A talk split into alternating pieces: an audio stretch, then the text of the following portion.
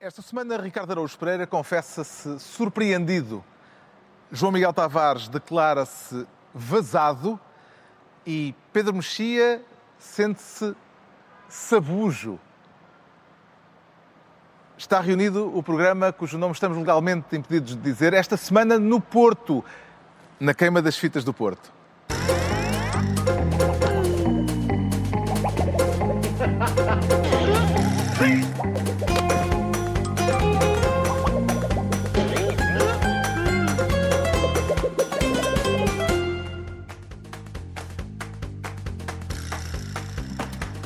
Para Viva, sejam bem-vindos. Estamos desta vez no Porto, na queima das fitas, que já não acontecia há dois anos, por causa da pandemia. Regressou esta semana em festa. É a centésima edição da Queima das Fitas do Porto, organizada pela Federação Académica do Porto.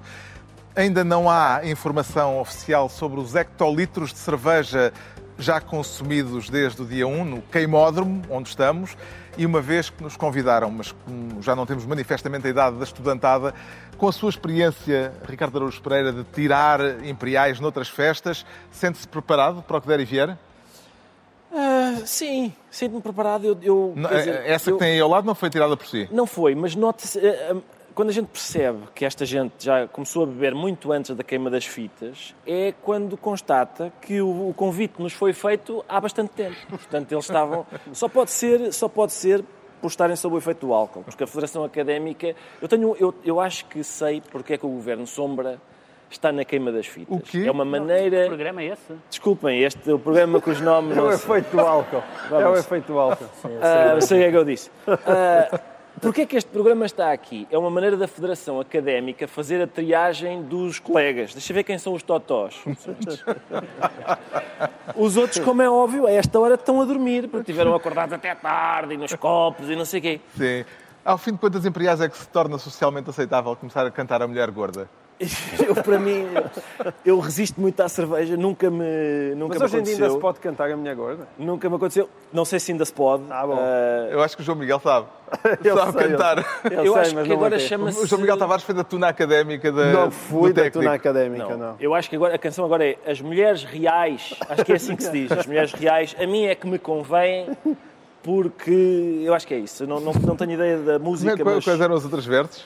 Não posso, não posso. Tu estás-me a não se pode, não agora. pode. Não, era o que faltava. Eu, eu sei que este é o momento, em princípio neste momento não é o momento em que está livre de cantorias e tal, porque parece-me que esta é a altura, é uma coisa de propósito para as pessoas fazerem uma pausa, dormirem e depois recuperarem forças para, seja o que for que aconteça logo à noite, deve ser concertos e assim. Nós estamos a gravar à meia da tarde, como se nota uh, pela, pela conversa Que e, é a hora pela, da e pela hora, sim, e pela hora muito matutina para os uh, participantes na queima das fitas. é? Exatamente, sim, são, são 5 da tarde e há gente com olheiras aqui. Consegue Acabaram encontrar queima. alguma correlação, João Miguel Tavares, entre a qualidade ou quantidade, a quantidade de barris de cerveja já consumidos na queima das fitas e o sucesso académico uh, deste ano letivo? Não, eu, eu não consigo, mas isso pode ser um, uma, Talvez boa, ser uma, uma boa tese de doutoramento. Talvez. Talvez venha a ser interessante comparar as notas dos dois últimos anos em que não houve queima Sim. das fitas com a média das notas eh, deste ano, em que eh, o- a queima está de regresso. Tem algum palpite a este respeito? Não, aquilo que ouvimos é que ao longo da pandemia houve enormes dificuldades de aprendizagem, portanto acho que a partir daqui só pode melhorar. Agora, de qualquer forma, eu estou absolutamente fascinado com este dispositivo que, no- que nos colocaram aqui, porque atenção, isto é simultaneamente cerveja, mas esta fitinha é maravilhosa, portanto isto Não é é- amigo do... Eu não sei se é uma criação uh, local, Não sei é- se isso dá para... Portanto, Não, é não amiga, resiste. é amiga do ambiente. Portanto, isto é basicamente para beber, não é? Hum. E continuar a encher, certo?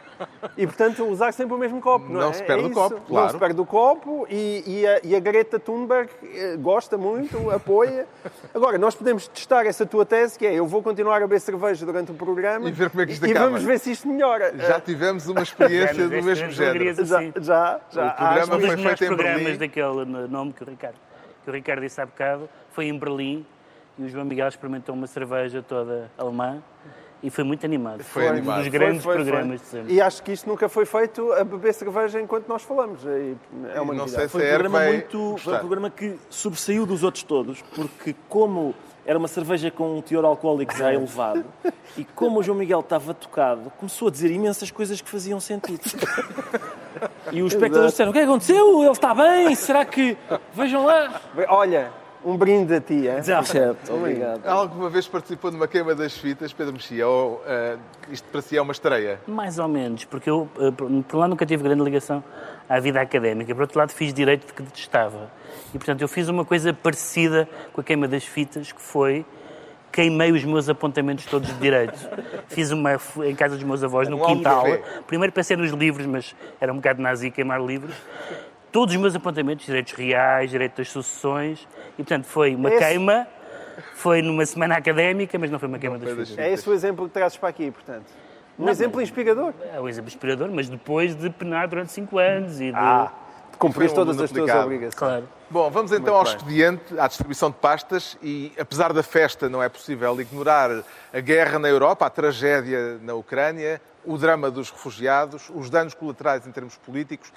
E é com esse pano de fundo que o João Miguel Tavares quer ser desta vez ministro do ódio fascisante. E quem é a vítima disso, João Miguel Tavares? Não, a vítima disso, queixa-se é o PCP, mas atenção, embora o tema seja pesado, ah, há aqui um lado cómico nisto. A expressão ódio fascisante eh, consta de um comunicado do PCP desta semana, como reação às declarações de um dirigente da Associação de Ucranianos em Portugal e de responsáveis políticos ucranianos, que questionam a existência ainda de um partido comunista em Portugal, nos moldes eh, do PCP. Eh, Parece-lhe que há alguma razão para temer que esteja em causa a liberdade política eh, do Partido Comunista em Portugal?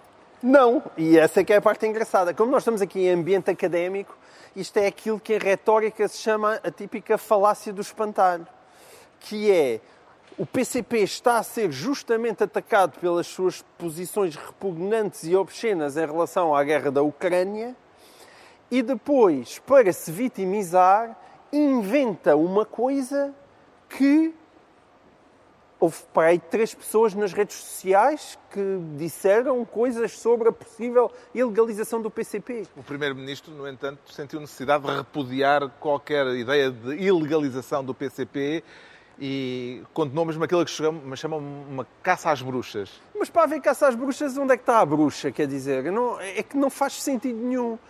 Eu, eu li no Diário de Notícias uma reportagem onde, se, onde nós falamos disso no programa, onde vários especialistas em direito se manifestavam ah, até que ponto aquilo que o PCP defende pode cair sob o chapéu do, do discurso de ódio, mas mesmo isso não tem nenhuma relação com a ilegalização do PCP.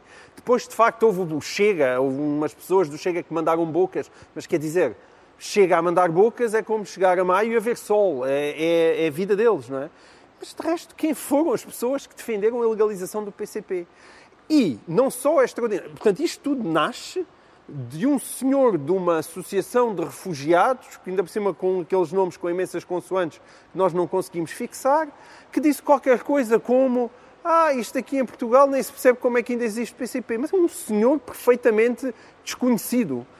E a partir daí, o PCP aproveitou para se vitimizar, veio com a história do ódio fascisante, que acho que, pelos vistos, criticar o PCP é logo cair debaixo do chapéu do ódio fascisante, e o mais espantoso é que António Costa veio responder a isso.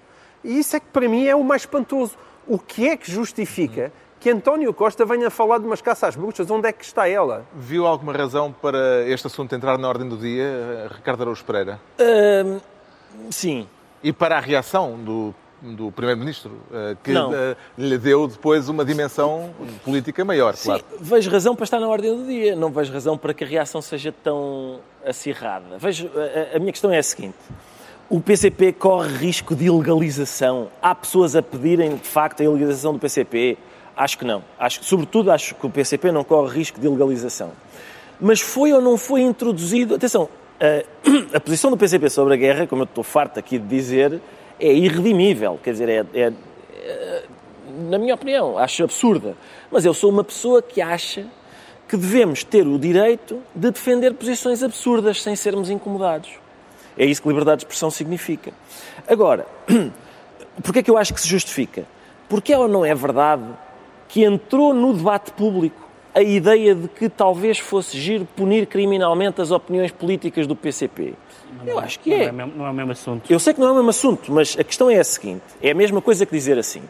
O Mamadou Ba correu o risco de ser deportado? Não. Mas houve ou não houve pessoas que assinaram abaixo assinado para pedir a sua deportação? Houve.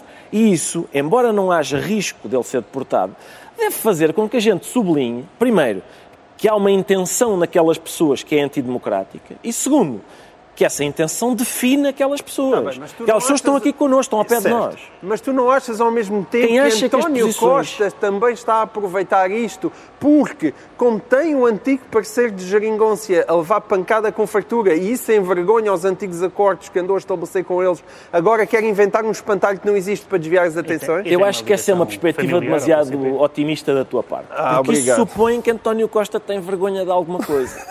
É sério, eu acho muito difícil. Não vejo que ele esteja a dizer epá, e agora que vergonha? Ele está com a mesma cara de pau de sempre. Sempre. Pedro Mexia vê as declarações que foram produzidas nos últimos dias sobre as posições políticas do PCP e em reação a essas declarações eh, por parte do PCP como algo preocupante ou como uma expressão normal do jogo democrático, eh, de troca de críticas? As críticas ao PCP? Pergunta? As críticas ao PCP e as reações do PCP às críticas que lhe foram feitas. Acho que o PCP é um partido político e tem direito a dizer muitas coisas, incluindo estas que diz sobre a Ucrânia e a Rússia. Está absolutamente no seu legítimo direito e as pessoas estão, estão no seu legítimo direito de dizerem o que quiserem sobre o PCP. Não há assunto, passemos à Não, frente. portanto, não há muito assunto. Agora, há duas coisas interessantes, que é, uma é que pareceu-me mais, porque eu não vi, eu de facto não vi pessoas a, a escreverem, aparentemente houve na internet, etc., não, pessoas a defenderem a legalização do PCP. Seria bastante absurdo que o PCP fosse, que alguém, que, que alguém embarcasse nessa ideia. Eh, e, portanto, eh, ajuda, às vezes, fabricar um espantalho, porque dizer, há umas pessoas na internet que defendem uma coisa, há qualquer coisa. Qualquer há coisa, pessoas na internet a defender tudo e mais alguma coisa, mas se forem poucas, isso não tem representatividade. O Partido Comunista não pode, eh, eh, quer dizer, poder pode, lá está, poder pode, mas acho que não devia reagir ehm, com a nota, duas notas sobre isso. Primeiro, acho que não devia reagir sempre na nota do anticomunismo e do anticomunismo primário. Uma crítica a uma atitude, a uma opinião do PCP é igual a uma crítica a uma atitude, a uma opinião do PS, do PSD, etc. É uma crítica política. Ponto número um. Por acaso, Em isso eu nunca percebi. Quando eles dizem isto é anticomunismo primário, estão a abrir a porta É um para que haja Anticomunismo secundário. críticas do anticomunismo sofisticado que eles Sofisticado. toleram, mas não do anticomunismo primário. Por outro lado, Agora, no por entanto, outro lado a expressão agora é diferente, é ódio fascisante. Agora é ódio fascista. a, a questão, a questão do anticomunismo também é interessante, porque eh, essa ideia de que quem é anticomunista ahm, quer, por exemplo, calar o PC e legalizar o PC, há muitas pessoas anticomunistas, isto é, não é, não é serem anti-PCP, são contra o projeto comunista. Eu, nesse sentido, considero-me anticomunista e o que eu desejo é que eles tenham maus resultados eleitorais. O que é normal, como, como as pessoas de esquerda desejam maus resultados eleitorais à direita. Não propões a criminalização das Era só o que faltava. Está, é Era só-. É isso. É- Não, É um partido que tem todo o direito, aquelas opiniões, assim, todas as pessoas já, já ouviram conversas pró-Rússia no- na- nos cafés. Aquilo não, não é, não são só, não, não é só naquela, não é só na Soeiro Pereira Gomes, não é só na sede do Partido Comunista que há aquelas opiniões. Aquelas opiniões existem na sociedade.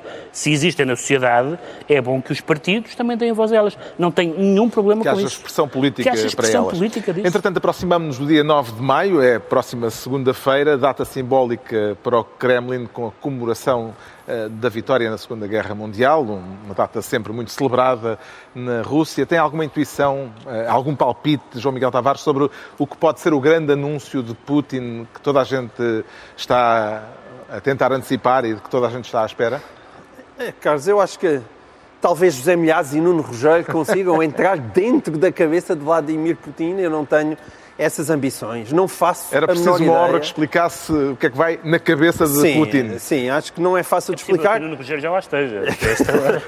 É, é, Agora, toda a gente fala do 9 de maio, do 9 de maio, do 9 de maio, quer dizer, a única coisa mais próxima daquilo que se possa aproximar de uma vitória é essa famosa fábrica de Mariupol realmente cair e eles puderem dizer conquistámos isso. Agora, muito mais do que, do que Mariupol, não vejo como seja possível, porque mesmo os avanços no Donbass o estão a anúncio, a, possibilidade do anúncio da, da declaração de guerra total, de conscrição.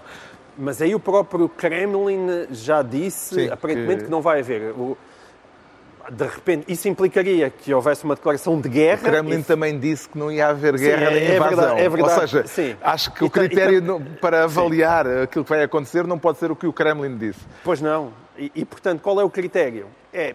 Ninguém É sabe. esperar até segunda-feira. O critério é, é, é- é convidar Gemilhaz e não Como é que entende Ricardo Araújo Pereira as repetidas eh, emissões do primeiro canal da televisão russa? Tem havido eh, excertos na, na internet eh, com imagens disso, em que há alusões eh, à possibilidade de utilização do arsenal nuclear russo com capacidade para apagar do mapa, foi um dos exemplos referidos de forma detalhada, a Grã-Bretanha. Sim, sim. um- houve um, apareceu um, Um vídeo. um senhor a explicar detalhadamente como é que, eh, com um tsunami provocado por um míssil nuclear, eh, Submerge toda a a Grã-Bretanha. Vai desaparecer do mapa. Sim. Eu, lá está, é por isso que eu tive pena quando a União Europeia decidiu eh, censurar os canais eh, russos por causa da- do, enfim, do mal que a propaganda russa poderia fazer às mentes virgens das pessoas do Ocidente. Eu acho que sermos expostos a isso é excelente, porque a gente percebe eh, que, dizer, que há, que há um, um certo nível de delírio na, na, na propaganda russa, não é? Isso é o, eu não sei como é que se diz. Eu faço e aconteço em russo, mas isso é o equivalente a essa expressão portuguesa, que é uma, é uma expressão portuguesa curiosa porque são dois verbos transitivos que normalmente quem enuncia não, não, não lhes dá sequência, é só eu faço e aconteço, mais nada. Não, não chegamos a saber o quê. E então é isso, é depois eu falho, eu atiro um míssil e vem um tsunami e, e alaga isso tudo. E, e é é uma coisa tão, de tal forma eh, absurda. Até, é- lá está, o discurso russo é tão absurdo que até o presidente da Bielorrússia, que, cust- que é um energúmeno, diz... É pá, cuidado com isso, que mísseis, eh, bombas Isso é nucleares. Bombas nucleares não. Ele diz duas coisas muito, muito divertidas, porque são uma a seguir à outra. Ele diz: bombas nucleares eu acharia inaceitável, porque é muito perto da Bielorrússia. Ah, e também, em segundo lugar, só em segundo lugar, porque também destruiu o planeta. Mas em primeiro lugar é porque é pertíssimo do meu quintal. E já agora o que é que se lhe oferece dizer sobre as declarações do Papa e de Lula da Silva, sugerindo ambos que as culpas da guerra não são eh, um exclusivo de Putin, Não, eh, que que, o- os ucranianos e a NATO Sim. eh, terão provocado a Rússia? A Ucrânia estava com uma mini saia muito curta e estava a pedi-las. É basicamente é a tradução da, do que eles. eu- E Zelensky, diz Sim. Lula da Silva, considera-se o rei da cocada. Pois, exatamente. Vamos, vamos por partes. Primeiro, eu não quero ser acusado de anticatolicismo primário, mas não é a primeira vez que este Papa diz coisas um bocadinho. Lembram-se que quando, a seguir, uma semana depois do Charlie Hebdo, ainda os cadáveres estavam mornos, o Papa disse: Pois realmente isto é lamentável, mas não se pode provocar, não se pode. Se eu disser, ele estava com um amigo num avião e ele disse: Aqui se este meu amigo disser uma coisa feia sobre a minha mãe, espera, eh, dou-lhe um soco. Disse o Papa, o Papa, o representante na Terra daquele homem que veio dizer: se te ba- se baterem numa face, oferece a outra. Ele disse: Não, menos se ele disser uma coisa sobre a minha mãe, aí leva uma bisca nas ventas. Ah, e portanto, já nessa altura ele tinha dito Atenção, isso. ele, é também, ele também é seguidor de São Pedro, não é? Portanto, está na linha. E na Bíblia está que São Pedro pode, terá cortado uma orelha com, ah, quando vieram prender ah, Nosso Senhor. Mas isso não foi antes da estrada de Damasco?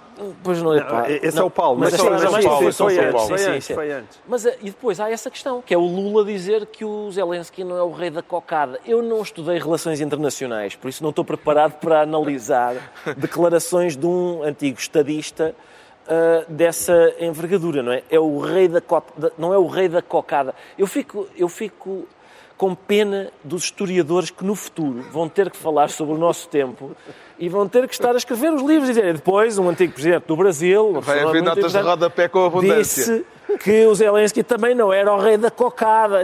Vai ser, Onde era a cocada? vai ser uma coisa muito... Tem, tem uma vantagem enorme essas declarações do Lula. É que a política brasileira, quando ele for eleito, pode-se manter. Pode, exatamente. Nesse... É uma matéria em que ele e Bolsonaro estão de Em acordo. política internacional é tudo Perante esta igualzinho. incerteza em que o mundo está mergulhado, Pedro Mexia, parece-lhe mais difícil festejar eh, ou, pelo contrário, como aqui na Queima das Fitas, no queimódromo, a possibilidade de estarmos perto do Armagedão convida à festa? Havia um, um, um grupo de humoristas muito giros, que eram os Gato Fedorento, Ah, é, têm um- engraçado. eram, giros, não eram? Ah, que tinham um sketch sobre Principalmente o mais alto. dois, dois, dois sujeitos que estavam a ver a televisão e era anunciado o fim do mundo na televisão. Dois E ele- rapazes, é? dois rapazes, dois rapazes. Sim. E eles aproveitavam para concretizar a sua fantasia sexual e depois a televisão dizia que afinal o mundo não já tinha sido feito. E portanto, há, há, nesses momentos, nesses momentos é mesmo Vale tudo. vale tudo, vale tudo. Entregamos ao João Miguel Tavares a pasta de Ministro do Ódio Fascisante. Quanto ao Ricardo Araújo Pereira, o mais alto, quer ser desta vez, num assunto que é também ele um dano colateral da guerra, Ministro do vai descer. E desce mesmo ou é só ameaça? Não, Ricardo é Araújo só. É como quando estamos num. Desce, mas desce pouco, não é? Não, estamos, é como quando estamos num sítio muito, muito concorrido, estamos à espera do elevador, vamos chamando, o elevador abre a porta, está cheio, a gente diz, vai descer? Não, isto ainda vai subir. É o preço da gasolina, é exatamente igual. Estamos a falar, o preço da mas, gasolina. eh, já percebeu porque é que os combustíveis baixaram afinal menos do que se previa e do que previa o Primeiro-Ministro depois da redução da carga fiscal decidida pelo Governo? Porque os preços da gasolina são. É, aquilo é impossível baixar. Não é possível baixar. Ah, a gente. ah, Por muito que tu vais, tu vais, estão várias pessoas, é, sabes aquele quando é, estão todas ao burro e o burro no chão? É exatamente isso. É, está bem, pronto, então a gente corta os impostos. Só corta os impostos, mas subiram as matérias-primas e, portanto, fica na mesma. Olha, olha, agora o barril de Brent desceu. Desceu o barril de Brent, mas aumentaram os impostos, porque é melhor, que é para, para não sei o quê dos mercados. Há uma coisa muito interessante que é, os mercados assustam-se. Eu estou sempre, é uma coisa antiga, uma coisa antiga que eu tenho é observar o sistema nervoso dos mercados. Nós andamos a pagar, os, os mercados assustam-se com muita frequência. Se vocês experimentem pôr no Google e os mercados assustaram-se, Tá- aparecem imensos resultados, milhares de resultados. Sabes quando é que ele se assusta? As pessoas É referem-se as mesmo, pessoas também se assustam. referem-se mesmo aos mercados como e depois os mercados assustam-se. O Primeiro-Ministro- São assustadiços. É, precisam de terapia, quem é que a paga? Nós. Sempre. António Sempre. Costa reconheceu que os combustíveis não baixaram na proporção em que o Governo esperava que baixassem. Eh, alguém está a ser enganado no meio disto tudo, Pedro Mexia? E quem? Vamos lá ver. Eu acho que temos boas razões nesse caso concreto. Não tenho grandes opiniões sobre política de combustíveis, mas tenho uma, tenho uma opinião sobre, sobre duas coisas muito com historial em relação às empresas e não apenas combustíveis, que é nem sempre a possibilidade de, de- de baixar os preços significa baixar os preços. Há muitas áreas em Portugal onde isso se aplica e António Costa não costuma perder a oportunidade de passar culpas. Também já vimos em muitos casos em que isso, em que isso acontece. Sobre a matéria substancial, não estou aqui para isso. O facto de só no primeiro trimestre deste ano os lucros da Galp terem crescido 500%, João Miguel Tavares, parece-lhe relevante neste contexto? Parece-me relevante porque mostra bem a quantidade de confusão que se está propositadamente a criar à volta disto e, por, mais uma vez, através de António Costa e do Governo. Tu, se os teus lucros crescessem 500%, assustavas-te com alguma coisa? Sabes porquê? É a mesma conta. Se fores perguntar aqui na queima das fitas quanto é que cresceu em relação ao ano passado os lucros, ui, deve ter sido mais do que 500%, simplesmente porque o ano passado não houve. Não, se tu perguntares aqui na, sexta, na aí, queima das 500%. fitas quanto é que cresceram, o que eles dizem é... É isso. Houve 500% em relação ao período homólogo do ano passado. O período homólogo do ano passado foi de janeiro a março, onde a pandemia estava à solta Estão a ver? e metade do país e do mundo qualquer esteve coisa. confinado. Há sempre qualquer coisa. Foi. Baixa o imposto. E as gasolineiras têm um lucro astronómico. É por comparação Atenção, com o período homólogo. Eu- eu não duvido. Não é assim tanto. Eu não duvido que as gasolineiras, como, nós, como sabe qualquer pessoa que vá pelas autoestradas, gasta- gastou-se rios de dinheiro a fazer aqueles magníficos painéis eletrónicos para podermos comparar preços e o preço da Galp, da BP e da Cepsa são todos iguais. Isso não há a menor dúvida. Agora, neste Achas caso, não este caso em particular é escandaleira da grande da parte de António Costa. Escandaleira da grande. A ASAI foi investigar e aparentemente os preços. Eh, Encontrou um caso, acho que em 70, de, de alguém que não, não tinha feito a correção do preço. E a própria reguladora já veio dizer que não é assim. O que se passa é que existe uma, uma, uma, uma decalagem entre a apresentação do preço, que é o preço do dia anterior, e aquilo que é a composição do preço que se calcula para fazer o preço da gasolina. E, portanto, há uma interpretação que, como tem 24 horas de diferença, depois dá aso àquela confusão de, de António Costa e também do próprio Marcelo Rebelo de Sousa que veio falar destes 500 milhões de euros, da, desse, desses 500%, 500%, dizendo que, pois realmente este anúncio da Galp nesta altura parece que é falta de sensibilidade. A Galp é uma empresa cotada em bolsa, tem, tem datas para apresentar os seus resultados. Isto é pura demagogia. Ainda por cima, está-se a criar uma conversa em que parece que boas, boas empresas é a TAP. É aquelas na quais nós temos que colocar 3 mil milhões de euros. Porque a Galp, disso. da qual o Estado até ainda tem 7%, dar lucros, ui, que é terrível dar lucros. Não, não, não, não é consigo isso, perceber. A, a questão... fatura, o peso da fatura é de facto de impostos. A gente está eu às vezes faço esta experiência, uma pessoa está a ler o jornal e diz assim, uh, trabalhadores exigem 1,2% de aumento. É lá, 1,2%, mas que é isto? Estão a ver? Pensam que vivem onde? Viras a página. Uh, Galp tem 500% lucro, 500% superior. Calma! Por causa das circunstâncias em que no ano passado foi muito, muito desagradável. E, Há pera, sempre uma justificação. Isso não é sensível. Há sempre... Mas, tu Miguel, uma pandemia, os carros não andaram na mesmo, autostrada. Mesmo que, estavas a, mesmo que estavas a dizer, claro que a Galp apresentou agora, é uma empresa cotada em bolsa, que é de 3 em 3 meses tem que apresentar e agora calhou. Quando são os trabalhadores é, ai, nesta altura, é que pedem um aumento. Agora! Agora! O Ricardo que... Araújo Pereira sempre, fica então é ministro do... Nunca é vai descer... Ou vai subir, de consoante, e é a vez do Pedro Mexia se tornar ministro post-mortem. E já foi passada a certidão de óbito, Pedro Mexia? E o funeral e tudo mais. Há, há um filme que, é, que se chama A Birra do Morto. A Birra do Morto, e aqui é uma espécie. Estamos a falar de um falecimento político cheio de iniciativa. Estamos o de a... Rui Rio, à frente Estamos do PSD. Estamos a falar de Rui Rio, que perdeu as eleições, uh, embora ele tenha dito que perdeu as eleições, mas as contas estão, estão em ordem na noite eleitoral, mas que perdeu as eleições e que devia fazer o que faz quem perde as eleições e quem anuncia, uns dias depois, que não se vai recandidatar, que é o mais possível... Gestão corrente. O gestão corrente e o mais possível desamparar a loja, não condicionar uh, o futuro líder, porque se ele quer o bem do partido, é isso que um líder tem que fazer, é eu tive maus resultados, afasto-me, chega um novo presidente do partido e ele tem que ter as melhores condições. Ora bem, o Rui Rio, nas, últimos, nas últimas semanas, primeiro, admitiu em público, depois de indicar os, os nomes do PST para o Conselho de Estado, admitiu que chegou a pensar em indicar-se a ele próprio e que só não o fez porque gerou polémica. Como se fosse minimamente útil ter um líder, um ex-líder partidário, o último ex-líder partidário, isto é, na, na, no Conselho de Estado neste momento. E agora queria avançar com um projeto de revisão constitucional e um projeto de alteração das leis eleitorais a semanas do Congresso do PSD, das diretas do PSD e da, e da chegada do novo líder, que pode ou não partilhar as ideias dele. Evidentemente que a bancada manifestou o seu desagrado, o seu desconforto. Uh, evidentemente que Rui Rio foi obrigado a dizer que ia consultar uh, Jorge Moreira da Silva e Luís Montenegro candidatos à liderança do PSD e, ao que parece, a última notícia que eu li foi Paulo Mota Pinto a dizer que se calhar era prudente suspender isto.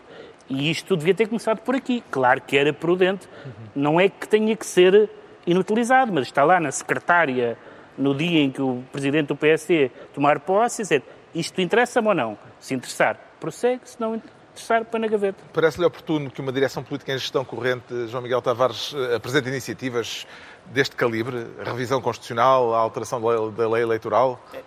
Independentemente do mérito das propostas, porque algumas delas até têm mérito, como disse o Pedro, a situação é pouco menos do que surreal.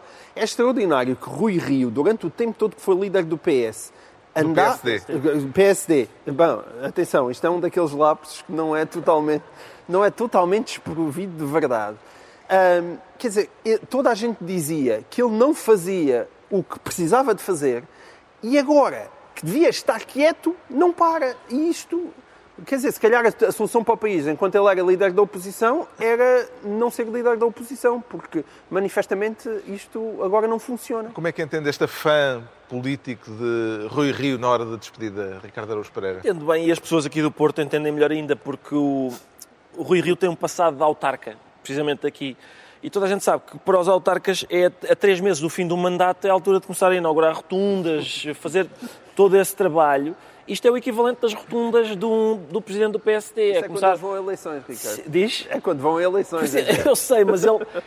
Assim, assim funciona. Se for a três meses do fim do mandato, inauguras. O Pedro Mexia fica assim ministro post-mortem. Estão entregues as pastas ministeriais por esta semana numa emissão descentralizada. Estamos no Porto, na queima das fitas do Porto. A de Coimbra começa a 20 de maio, a de Lisboa está marcada para a primeira semana de junho. Também têm vontade de ir a essas, Ricardo Araújo Pereira? Ou quem vê uma, vê todas? Não, não, eu até ficava magoado se não fôssemos convidados para ir a essas. Agora, depois desta. Eu, aliás, eu, eu, eu, eu, tenho, eu gosto muito da queima das fitas, acho que é uma excelente ideia, porque, vamos lá ver, o que é a queima das fitas? É uma, é uma tradição secular, não é? Se calhar, não sei se é secular, mas é uma tradição muito antiga, uma tradição académica. É um momento em que, em que estas crianças que aqui estão podem dizer em casa aos pais: Eu vou para uma tradição académica muito importante. E depois é chavascal. E, portanto, eu, eu acho, sou a favor. É solidário. Sou a favor, estou solidário com todos. Muito bem. E o, o suspeito que o João Miguel Tavares não se importará de fazer o rally queima das fitas. Eh, Não sei, isso, isso São bons pretextos para sair de casa. Por um lado são bons pretextos para sair de casa, por outro lado eu tenho uma grande tendência monogâmica e, portanto, quando venha uma queima das fitas, geralmente fico com essa durante algum tempo. E, portanto, um brinde aqui à, à do E o Porto. cartaz, Pedro Mexia, está mais virado para o Rally Paper da manhã ou para o encerramento com a chamada Revenge of the 90s? É 90s ou é, ou Eu é nem, 80s? eu nem fui à minha viagem de finalistas, quanto mais. Sabes o que é que- quando, quando começou a aparecer Não essa, foste à tua viagem de essas. finalistas, ninguém te convidou. Convidaram, convidaram. Eh, o Revenge of the 70s e 80s e 90s, eu comecei a ver esses, esses festivais e esses concertos e depois percebi o que era. Porque é que se chama assim? São pessoas, músicos, que hoje têm 70, 80 e 90 anos, que, como já não vendem discos, têm que voltar a palco. nada que e é a não vingança. A vingança, é, A terem vingança que, é terem que voltar a palco porque já não se vende os discos e por isso Mas vende- aqui está assegurada em, em Portugal e no Não, mundo, aliás. Aqui está, Injusto, assu- injustiça, injustiça. está assegurada é- a presença de Batatinha e aos 110. companhia. Como? Batatinha e companhia. Só? Eh, Então, sábado quando- à noite. Então contem comigo. Vão estar presentes na. Sim, Sim. Mas juntos, é que eu acho que havia uma desavença artística entre o. é o que está no programa. Tinha levado à cisão do grupo e agora. Como é que se chama o outro? Companhia. É o companhia. Olha, então Está é, mesmo a dizer. é Revenge of the 90s e perdoa-me ao mesmo tempo. Isso é Talvez, bonito. talvez, sim, sim, sim. Olha, Bom, adiante então, fica o teaser para eh, a noite de encerramento da Queima das Fitas do Porto. Regressamos aos temas da semana para tentar perceber porque é que o Ricardo Araújo Pereira se declara surpreendido. O que é que está a surpreendê-lo, Ricardo Araújo Pereira? Na verdade é ironia, Carlos. Eu não, não estou assim tão surpreendido. Eu não estou assim tão surpreendido quando matérias deste tipo não causam o mínimo sobressalto a ninguém. Quero falar Eu- da, da última crónica, ou do último artigo de Mariana Mortágua no Jornal de Notícias, eh, depois de um conflito em que a deputada do Bloco de Esquerda, eh, na sequência de um- uma denúncia que fez na SIC Notícias sobre eh, o alegado envolvimento de Marco Galinha, o patrão do, da- Exatamente, é do Global Média, Sim. com um oligarca russo, eh, teve uma série de complicações e peripécias que acabaram na suspensão da coluna. Exato. O- Portanto, o, o título da última crónica de Mariana Mortágua no, no Jornal de Notícias chama-se Como Marco Galinha acabou com esta crónica. Marco Galinha é o proprietário do grupo que detém o Jornal de Notícias em que ela está a escrever. E, portanto, é uma pessoa a alegar que o, Foi uma opinião que ela Exatamente, exprimiu que a pessoa que comprou o grupo editorial do, que tem o, o jornal em que ela escreve, a expulsou. E, e depois a gente pode dizer assim, bom, ah, mas há aqui, há- bom, foi uma coincidência, porque, porque o público também acabou com as colaborações de titulares de cargos públicos, era o caso de Mariana Mortágua, que é deputada, mas não é uma coincidência, são inúmeras coincidências, são mesmo muitas coincidências. A primeira coincidência é, ah, assim que Marco Galinha compra ah, o grupo Global Média, alguém do Chega diz: Ah, maravilha, agora o Marco Galinha comprou isto e vai acabar com a remuneração, vai deixar de pagar à Mariana Mortágua. Portanto, o Chega soube primeiro de uma intenção que Marco Galinha tinha e ainda não tinha manifestado. E quando manifestou, a ERC disse: Não, isso não pode, não pode meter-se nessa. E então o primeiro, primeiro impulso era deixar de pagar. O segundo, o segundo impulso foi, ah, bom, ah, a senhora se calhar não pode escrever aqui porque o seu estatuto de exclusividade no Parlamento não é compatível com isto. E o Parlamento disse, é, é, ela pode escrever, isso é, isso é perfeitamente compatível. E, e então, em terceiro lugar, não é, em desespero de causa, disseram ah, mas então a gente acaba com os titulares de cargos públicos aqui. E, portanto, o facto de haver essa acusação e dessa acusação ter alguma plausibilidade e ainda assim não ter sobressaltado ninguém, eu acho que é um bom documento do estado em que, em que está o nosso, o nosso entendimento do que é a liberdade de expressão e A tal. Global Média garante que o facto de ter acabado com a coluna, como já disse o Ricardo, eh, estamos a falar do- da coluna de opinião no, no Jornal de Notícias, não tem nada a ver com as declarações que Mariana Mortágua fez na SIC Notícias, eh, eh, denunciando a ligação entre o patrão da Global Média e um oligarca russo, tem a ver com uma remodelação profunda nas páginas de opinião do jornal, eh, acabando com os- a presença de titulares de cargos públicos. Compra esta versão, eh, João Miguel Tavares, ou eu- foi tudo uma coincidência? Eu acho que há aqui vários planos e, e é por isso que o caso acho que não ganhou ah, esse- essa dimensão. Em primeiro lugar, há aqui um lado positivo, que é o facto do Jornal Notícias ter publicado aquela última crónica de Mariana Mortágua a dizer mal do seu patrão. Isso é um bom sinal, até porque em tempos do próprio Jornal Notícias, houve no tempo de saída do Mário Crespo, não foi assim que se passou, houve, houve outras vezes em que as últimas crónicas não foram publi- publicadas, portanto, por esse aspecto é um bom sinal. É E nessa altura deu ainda mais barulho, isso é verdade. Nessa altura deu ainda mais barulho. É verdade. Também é verdade que hum, o argumento de os titulares de cargos públicos não devem ser remunerados ou estarem a ser pagos por jornais para publicarem opinião, como tese geral, parece-me boa, porque a presença dos políticos na comunicação social em Portugal é absolutamente excessiva. É Talvez debate. casos mais escandaloso era quando Fernando Medina era simultaneamente presidente da Câmara de Lisboa e comentador na TVI. Quer dizer, uma coisa terceiro mundista. Isso é outro debate. É outro debate, mas para mim, é uma, é, é- para mim também é uma questão importante. Agora, o outro debate é para que é que, um, para que, é que Marco Galinha ou Mário Ferreira querem a comunicação social, ou seja, os novos eh, empresários que estão a aparecer atualmente. No caso de Mário Ferreira e da TVI, tu ainda podes encontrar ali alguma lógica empresarial, no sentido em que até se pode entender que foi um bom negócio e Mário Ferreira pode vir a ganhar dinheiro com ele. No caso da Global Media, a Global Media é há muitos, muitos, muitos anos um negócio muito pouco compreensível, a não ser precisamente para aqueles empresários que querem dar na vistas e ganhar peso político ou económico, que em Portugal são duas palavras que andam muito juntas, sempre uma com a outra, em Portugal. Ou seja, como negócio, o Grupo Global Media, quando se olha para as contas, ninguém percebe como é que algum dia vai de lá tirar dinheiro, mas claro, alguém que é um empresário que ninguém conhece passa a ser um empresário que toda a gente conhece porque simplesmente está à frente da Global Media. Esse ponto é um ponto importante e por isso eh, deve ser vigiado e escrutinado. Sim, isto levanta eh, a questão vasta, mais vasta, da presença de titulares de cargos públicos na comunicação social. Havemos de debatê-la com mais profundidade, talvez noutra oportunidade.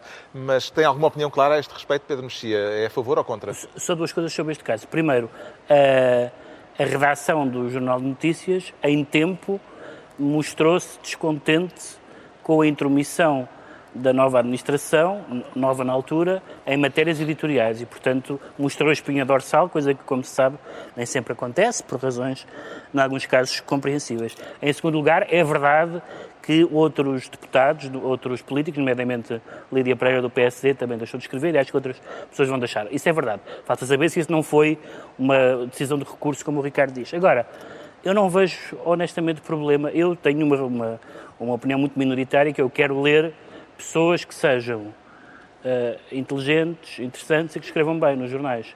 Se, se tiverem que Isso é ser. só compras imprensa Exato, estrangeira. se eu compro imprensa estrangeira. Então, não, não é verdade. estás-me a é verdade. insultar. Não é verdade. E a mim também. E por isso, e por isso acho que, claro que não é bom ter eh, os jornais cheios de políticos no ativo, até porque um político no ativo fica impedido de falar sobre muitos assuntos. Agora, se há pessoas que são realmente colistas inocentes, portanto, tenho, tenho pena que, que pessoas que, tive, que, que têm, quer o Rui Tavares, quer outras pessoas de uma forma completamente diferente, o Paulo Rangel, etc., eram pessoas que tinham uma intervenção interessante nos jornais. E eu acho que só por ser político não poder escrever nos jornais eh, parece-me mau Redutor. princípio, parece-me até um princípio de hostilidade à classe política que nunca é muito saudável.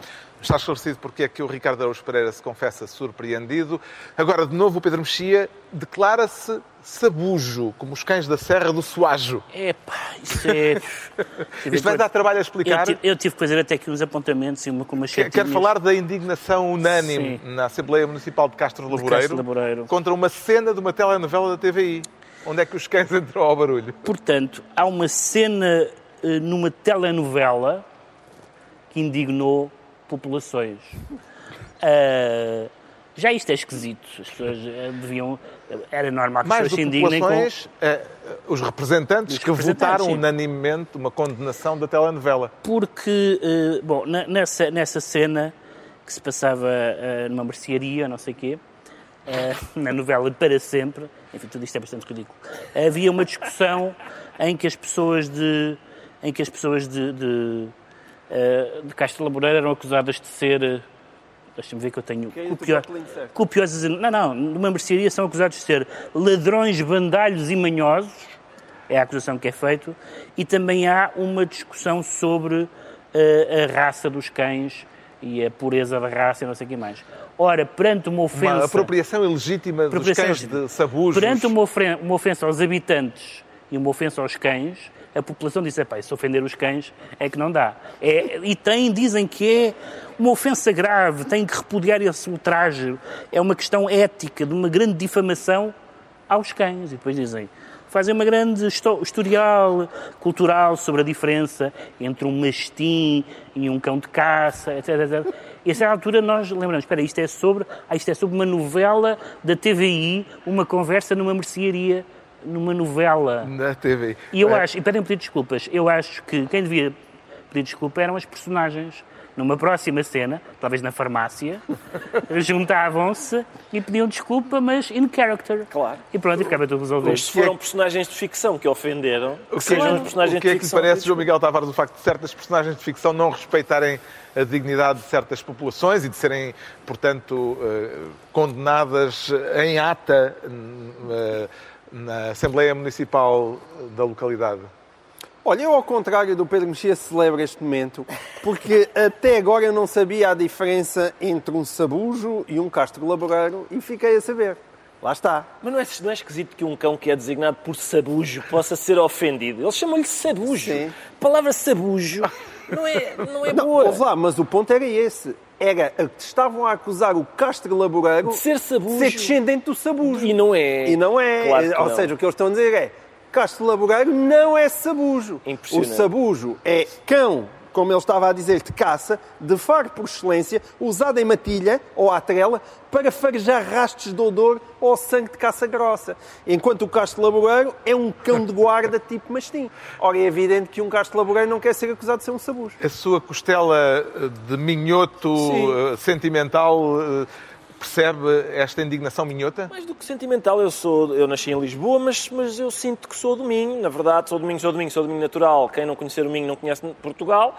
E, e a questão é a seguinte. Mas entre sabujo e Castro Laboreiro, qual é a tua preferência? borrifante para isso, porque nós, no Minho, a gente no Minho, não se deixa ofender Nós por Minho, cenas de novela. Sim, sim. A gente não se deixa ofender por cenas de novela. Eu Exceto vi... na Assembleia Municipal. Não pode ser, essa gente não representa os minhotos. Os meus tios, todos os meus tios, as minhas tias, que estavam ali com a foice a cegar erva e não sei o quê, e volta e meia a foice, cortava-lhes uma falangeta e eles segue, vai embora, segue. E agora vão-se melindrar por causa de cenas de novela. Não, não, lamento. Lamento, esta, esta Assembleia Municipal não me representa nem a mim, nem a minha, E, nem portanto, minha a dignidade a outra. do Castro Laboreiro e do Sabujo mantém-se intactas. Mantêm-se intactas E estão repostas, eh, estão-se borrifando para o que é que essa novela diz deles, esses cães. Muito. Já sabemos eh, porque é que o eh, Pedro Mexia se anuncia sabujo e temos de saltar para os livros. Eu trago esta semana um livrinho curto de uma autora fascinante, uma mulher invulgar que teve uma vida sexual fora da norma, a escritora Anaïs Nin. A atriz portuguesa, hum, talvez alguém se lembre ainda, eh, foi a atriz portuguesa Maria de Medeiros foi Anaïs Nin no cinema há 30 anos, no filme Henry e June. O livro agora reeditado é A Casa do Incesto e chama a atenção em especial para o prefácio precioso do, tradu- do tradutor eh, Aníbal Fernandes, que é uma excelente introdução não apenas ao livro, mas à própria autora Casa do Incesto foi o primeiro livro da obra de Anais Nin, é um texto muito influenciado pelos surrealistas. Aliás, eh, Aníbal Fernandes chama-lhe um poema em prosa eh, e é um livro a propósito do qual continua a discutir-se se a alusão ao incesto é apenas metafórica ou mais do que isso, incesto real. Casa do Incesto, de Anais Nin, edição Sistema Solar. O João Miguel Tavares traz BD também com ousadia sexual. Exatamente, também ousadia sexual. Então, o que é que se passa? Uh, o, o, autor original de, do Lucky Luke era Goscinny, que morreu no final da década de 70, o grande argumentista, e depois Morris, que era o famoso desenhador, continuou a série. E como tem acontecido, também aconteceu com a Asterix, esses grandes desenhadores rapidamente mostraram que não eram grandes argumentistas e as séries foram ficando cada vez mais eh, desinteressantes. Mas após a sua morte, uh, no caso do, do Lucky Luke, uh, eles possibilitaram que outros autores esbanjassem a sua criatividade pela série, tanto em termos gráficos como em termos de conteúdos. E desta vez chegou a vez de Ralph Koenig, que é um, um alemão muito famoso, autor de banda desenhada, que sempre trabalhou dentro de um background gay e, e, e, a, e a partir daí ganhou imensa popularidade e então decidiu aplicar esse background ao Lucky Luke e, e, portanto temos aqui agora uma dupla de, de cowboys gays neste os Choco Boys, misturado também com chocolate e, e, algumas insinuações bastante deliciosas sobre o facto de Lucky Luke nunca se ter casado. Aconselho imenso este Choco Boys, que é das, das histórias da MD mais divertidas que eu li nos últimos tempos. Lucky Luke volta cheio de ousadia. Cheio de ousadia. O Pedro Mexia traz ideias políticas. Sim, é um livro de José Maria Pimentel que se chama Política a 45 Graus. Ele tem há, há uns anos um, um podcast uh, e os textos que são recolhidos neste, neste livro são textos essencialmente sobre política, sobre a polarização, uh, sobre o populismo e tem duas características que eu gosto muito, que é ele sendo economista uh, claramente prepara-se para falar de praticamente todos os temas, é incrível a a, a, facilidade com que ele discute taco a taco com os seus convidados os assuntos mais longínquos da sua formação. Portanto, tem é, é a interdisciplinaridade. Em segundo lugar, é a sua, o seu gosto por aprender. Ele diz que fez o podcast também para aprender, que é uma coisa... Ele tem é uma curiosidade intelectual é inesgotável. Uma, é uma forma muito interessante de pôr as coisas. E em, e em terceiro e último lugar, eh, ele faz duas coisas que são importantes em entrevistas, que é, por um lado, quer ser esclarecido, mas por outro lado não deixa de contradizer os, os, os convidados e são conversas muito recomendáveis em podcast e agora reunidas em livro, algumas delas.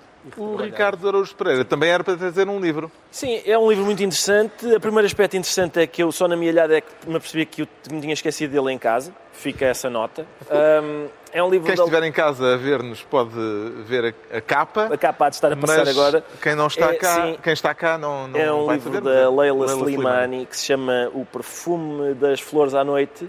E é um livro, eu, eu costumo trazer vários livros deste tipo, são livros em que os escritores falam do seu próprio ofício. Uh, e este da Leila Slimani é especialmente interessante não só porque ela não só fala sobre o seu modo de escrever, como uh, recorre ao auxílio de outros escritores e a gente pode ver também qual é o seu modo de ler. Ou seja, nós vemos o modo como ela uh, cita trechos importantes de obras que, a, que lhe interessaram, que, a, que foram importantes para ela e, e, o modo como ela as leu. é isso, chama-se O Perfume das Flores da Noite. E assim se conclui mais uma reunião semanal, desta vez no ambiente de festa. Agora, a esta hora, ainda não muita festa, porque ainda está tudo meio atordoado. Logo à noite. Normalmente uh, acontece o que vai acontecer sempre, que é quando a gente sai, começa a festa. É isso mesmo. Uh, estamos na centésima edição da Queima das Fitas do Porto. Dois, oito dias à mesma hora, os mesmos de sempre. Pedro Mexia, João Miguel Tavares e Ricardo Araújo Pereira. Estaremos outra vez em estúdio e pronto, Agora já podem ir embebedar-se. obrigado, estudantado. Obrigado, Porto.